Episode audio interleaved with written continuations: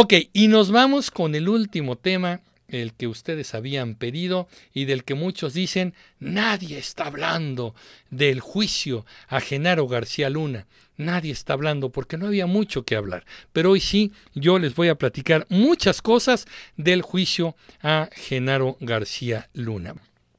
Para quienes todavía no lo ubiquen, que creo que todo el mundo lo ubica, Genaro García Luna, un tipo muy oscuro, terrible, nefasto, que fue secretario de Seguridad Pública en el gobierno de Felipe Calderón y quien encabezara y diseñara la estrategia también de la Policía Federal, que después se volvió la Agencia Federal de Investigación, la AFI, durante el sexenio de Vicente Fox. Bueno, pues se le detuvo en los Estados Unidos y se le acusan de muchas cosas. Lo que pasa es que en el día de esta semana inició su juicio. Vamos a ver los puntos importantes que tenemos que entender del juicio a Genaro García Luna. Eh, primero que nada, en Estados Unidos es acusado por varios delitos, todos relacionados con el crimen organizado y con el narcotráfico. El delito principal, entre muchas cosas, es eh, acusado en Estados Unidos de conspirar en colusión con el grupo criminal del Chapo Guzmán, para el trasiego de drogas, o sea, el traslado de drogas de México a los Estados Unidos entre los años 2000 y 2019.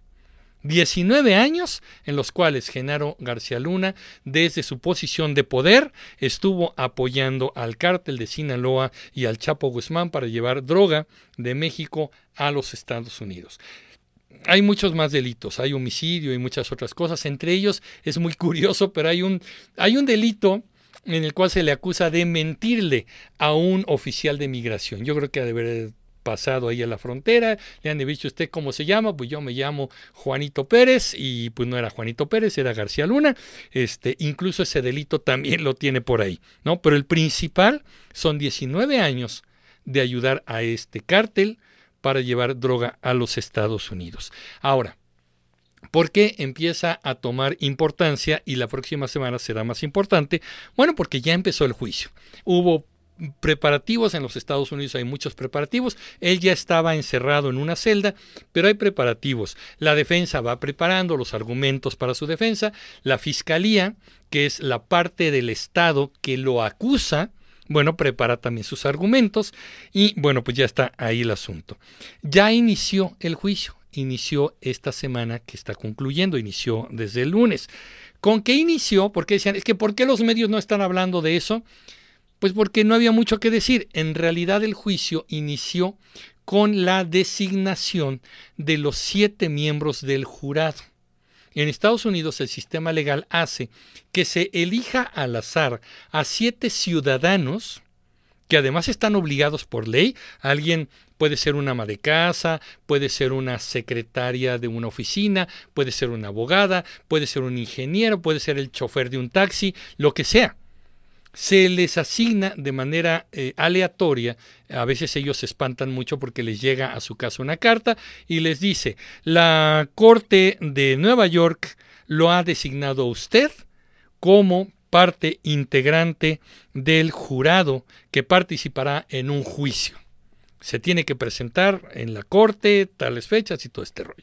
Eso fue lo que pasó esta semana. Se designaron siete jurados para participar en el juicio contra García Luna.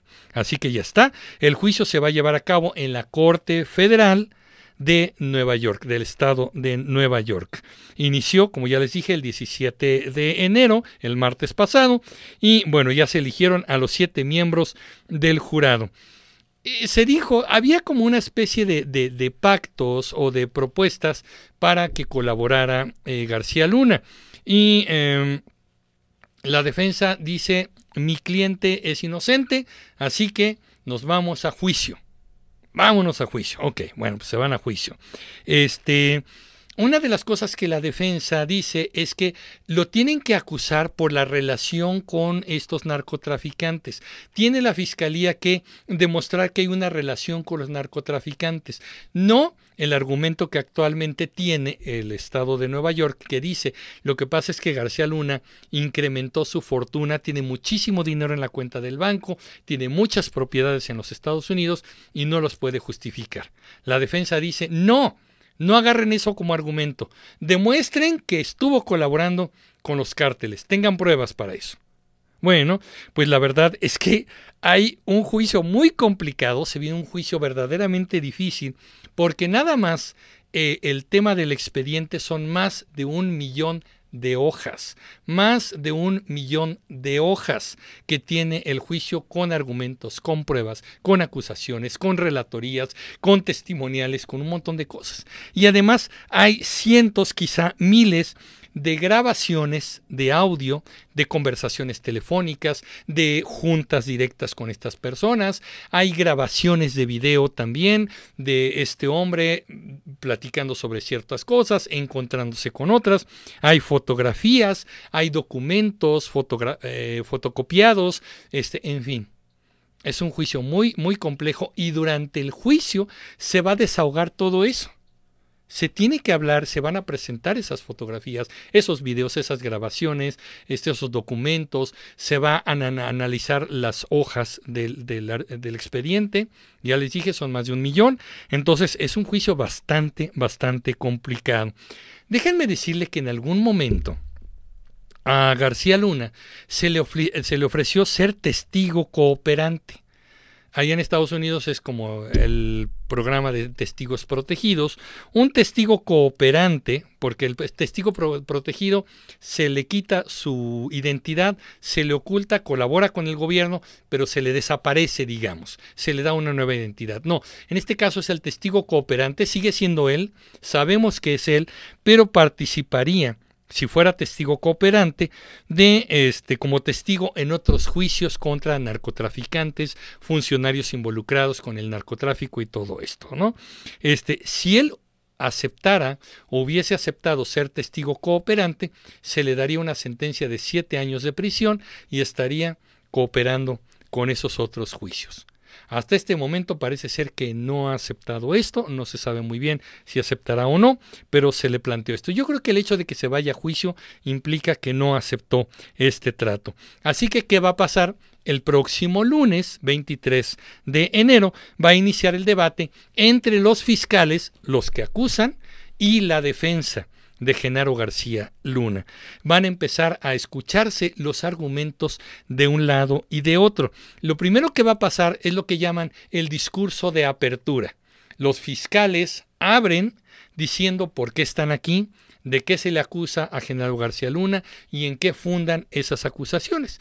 Y luego tocará el turno a la defensa, como lo hemos visto en las películas de Hollywood, la defensa entonces dirá por qué eh, considera que su cliente es eh, inocente y por qué se le debería declarar eh, como inocente. Estos son los juicios de apertura de ambas partes. Les quiero leer rápidamente algo muy, muy interesante que el juez Brian Cohan, el que va a presidir el juicio, aprobó una solicitud, fíjense, de los fiscales de no permitir a la defensa presentar declaraciones de elogio. La defensa quería presentar unas declaraciones de elogio, así se le llama, o recomendación de eh, para García Luna por parte de altos funcionarios estadounidenses cuando estaban en el gobierno. Así que lo que quería la defensa era traer a esos funcionarios que en algún momento estuvieron en el gobierno y hablar, funcionarios este, estadounidenses y probablemente también mexicanos, eh, no, perdón, solamente estadounidenses, que estuvieron en el gobierno y que conocieron a Genaro García Luna y iban ahí a presentarse a declarar a favor de García Luna.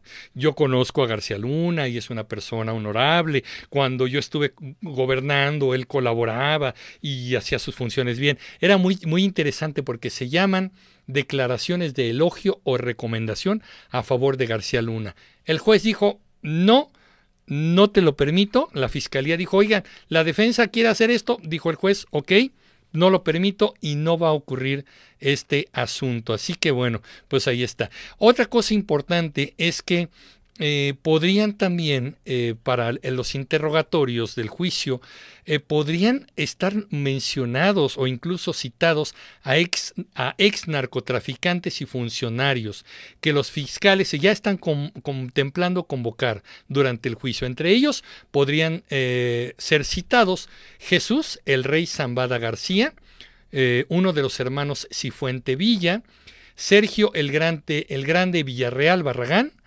eh, uno de los hermanos Arriola Márquez y Edgar Beitia, ex procurador de Nayarit, condenado en Estados Unidos en 2019 por su colaboración con el narcotráfico. Así que es un juicio largo, complicado y como se los enseñé en la foto, bueno, pues mucha gente está considerando que pues quienes podrían estar involucrados en el caso, pues obviamente era obvio el presidente Felipe Calderón Hinojosa porque era su jefe, ¿no? Mientras Felipe era el presidente, García Luna era su secretario de seguridad y probablemente Vicente Fox, porque también eh, durante el sexenio de Vicente Fox, él era titular y diseñador de la AFI, la Policía Federal, ¿no? Entonces, evidentemente, pues obvio, los eh, que están eh, a favor del gobierno del presidente López Obrador dicen, Genaro García Luna por fin lo va a incriminar, va a decir que era eh, consciente de lo que estaba haciendo, él sabía lo que estaba pasando y evidentemente, bueno, pues están muy contentos porque dicen, ahora sí va a cantar y lo va a incriminar. Por fin veremos en la cárcel a Felipe Calderón. Yo creo interesante este punto y me parece también, coincido en esta parte, que Felipe Calderón pudo haber sabido de una o de otra forma lo que estaba pasando. Hay relatos de personajes de su propio gabinete que le mandaron alertas que decían, a ver, García Luna está metido en cosas muy oscuras. Em, legisladores, entre ellos eh, Gerardo Fernández Noroña, también lo advirtió en la Cámara de Diputados y él confrontó directamente a García Luna. Este, había periodistas, entre ellos Anabel Hernández, que estaban diciendo, hey, aquí hay un foco rojo con García Luna. Si Felipe decide que, decir que no sabía, como dice el mismísimo eh, Diego Fernández de Ceballos, o pues fue muy mal presidente o era un idiota al no saber esto. Tenía que haberlo sabido. Entonces, no sé qué tan implicado estará, eso sí, no lo sé, pero no creo que durante un sexenio, eh, híjole, pues no, ni cuenta me di, no sabía. Este, vaya, nosotros a veces nos enteramos si un vecino anda en malos pasos por cómo se conduce, en qué anda, a dónde se va, a qué hora llega, qué hora sale, andamos ahí en el chisme y sabemos lo que hace un vecino, eh, yo no creo que Felipe no lo supiera. Pero vamos a ver qué es lo que pasa y qué nivel de involucramiento mencionará. ¿Que van a estar implicados? Probablemente sí. ¿Que van a salir muchos trapos al sol? Probablemente sí. Y no hay que olvidar que ya hay declaraciones también de que el cártel de Sinaloa, el del Chapo Guzmán, también eh, daba recursos públicos, perdónenme, recursos económicos, dinero a diferentes campañas políticas. Es eh, que le haya llegado también a Enrique Peña Nieto y también se habla de la campaña del actual presidente López Obrador. Aquellos que dicen ansiamos ver a Felipe Calderón en la cárcel, me parece que se les olvidó que el presidente López Obrador hizo una consulta popular para saber si la gente quería un juicio contra los expresidentes y la votación fue un sí, mayoritaria y aplastantemente que sí. Y al final el presidente dijo, pues qué bueno, pero no. Yo voy a escuchar al pueblo, pero en esta ocasión no. No voy a ejercer ningún juicio contra expresidentes, no voy a hacer ninguna denuncia contra expresidentes, porque lo mío no es la venganza. No, señor, no se trataba de usted, no es el centro del universo, se trata de hacer justicia. Y si los expresidentes tienen deudas que pagar, que las paguen. Qué triste que sea un tribunal, la Suprema Corte, no, no Suprema Corte, la Corte Federal de Nueva York, sea la que aplique justicia en un caso que debiera ser en México. El principal opositor a enjuiciar a los expresidentes se llama Andrés Manuel López Obrador. ¿Qué tanto va a estar involucrado? Felipe Calderón, lo vamos viendo, creo yo que no, no, no saldrá ileso de este asunto, ¿no? Sí se va a llevar raspones, yo creo que sí, y todos los demás funcionarios que hayan tenido relación con esto de las anteriores administraciones y de las actuales, porque no olvidemos que aquí en los este más bien en los Estados Unidos detuvieron también a un nefasto, espantoso secretario de Defensa Nacional de Enrique Peña Nieto, que era el general Cienfuegos, lo detuvieron allá por acusaciones de involucrarse con el narcotráfico y evidentemente también este llegó López Obrador, lo rescató de allá y se lo trajo para acá. Seguiría su juicio en México y una vez que pisó México no se sabe más de él y no hay ningún juicio al respecto de esto. Ahí está. Bueno.